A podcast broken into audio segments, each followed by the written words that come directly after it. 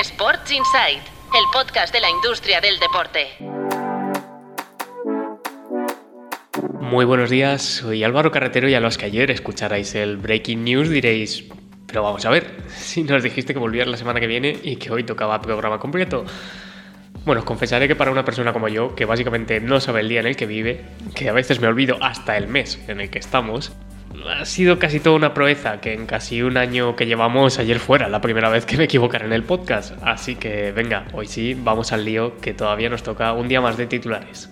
Lenovo Tenerife proyecta la construcción de su ciudad deportiva.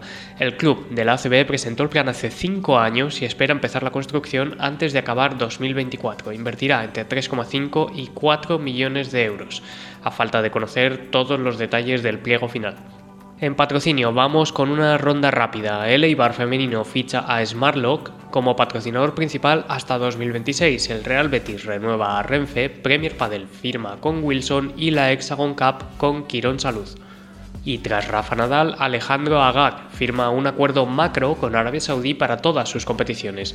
El Fondo Soberano Saudí será el patrocinador de las tres competiciones impulsadas por el empresario español, que son las Extreme, la Fórmula E y las E1 Series. Y desde ayer en tuplaybook.com habréis podido ver que hemos empezado a hacer un nuevo tipo de contenido. Lo distinguiréis porque al principio pone la palabra activación. Hemos empezado a crear nuestra propia biblioteca de activaciones para que los profesionales del sector podáis conocer mejor casos de éxito en activaciones entre marcas y propiedades deportivas. Podéis consultar algunas entre Revolut y la NBA, Deport Village y el Team Bahrein, Hilton y el Chelsea o Grupo Amutio y Vasconia. Si tenéis ejemplos y queréis enviárnoslos, podéis escribirnos a intelligence.tuplaybook.com.